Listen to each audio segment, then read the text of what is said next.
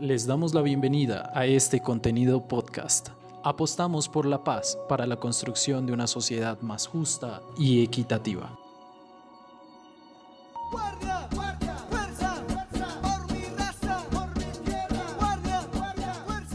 La Guardia Indígena del Cauca es un grupo de resistencia civil conformado por los indígenas de este departamento para defender de forma no violenta los derechos y territorios de su pueblo, los cuales han sido violados de forma sistemática a lo largo de la historia.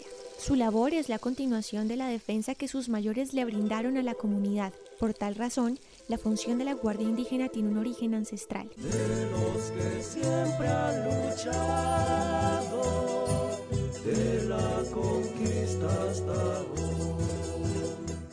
Carlos Sánchez, consejero regional de los indígenas del Cauca, explica cuál es el objetivo de esta Guardia Indígena. Eh, de estar, digamos, como pendiente en todo lo que tiene que ver con el manejo, como le digo, el control social y control territorial pues al interior de nuestros territorios. Para el mundo occidental, pues es la policía, es el ejército, son las fuerzas armadas las que hacen ese orden nosotros, el interior de nuestros territorios, es la Guardia la que hace ese control social territorial. El accionar pacífico de esta organización le ha permitido consolidarse como un agente de importante participación social y política del país. Dentro de sus labores humanitarias se encuentra la búsqueda de desaparecidos, el acompañamiento a los cabildos, seguridad en las movilizaciones, entre otras. La apuesta a la no violencia es su mejor arma contra la violencia misma.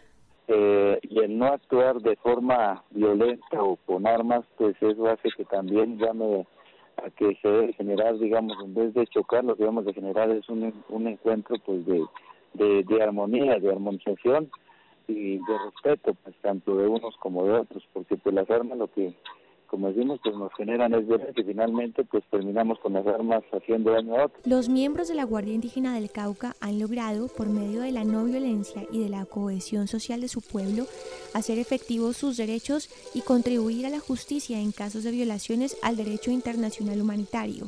Carlos Sánchez explica tres de sus logros más representativos como organización. Cerro el Berlín, primero. La Guardia, pero en conjunto con la comunidad y la autoridad, que se alojan al, grupo mm, del ejército que se encontraba en ese sitio porque pues era un espacio como digo sagrado pero también dentro de eso se estaba generando violencia. Pues en la guerrilla que hubo con la guardia indígena y la guerrilla terminan asesinando a dos de los guardias de, de allá de esa localidad. ¿qué hace el resto? reacciona. Y en ese ejercicio pues capturan a los eh, a los dos involucrados en el tema, a cuatro fueron los involucrados en ese tema del asesinato de estos compañeros guardias. Sacar, por ejemplo, el tema de la minería ilegal que están entrando a nuestros territorios, entonces sacar la maquinaria. Informa María Alejandra Navarrete. Indios que con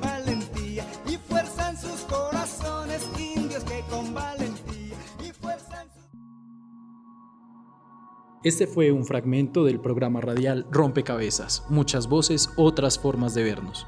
Un proyecto en alianza con la Pontificia Universidad Javeriana, CINEP, Programa por la Paz y Javeriana Estéreo.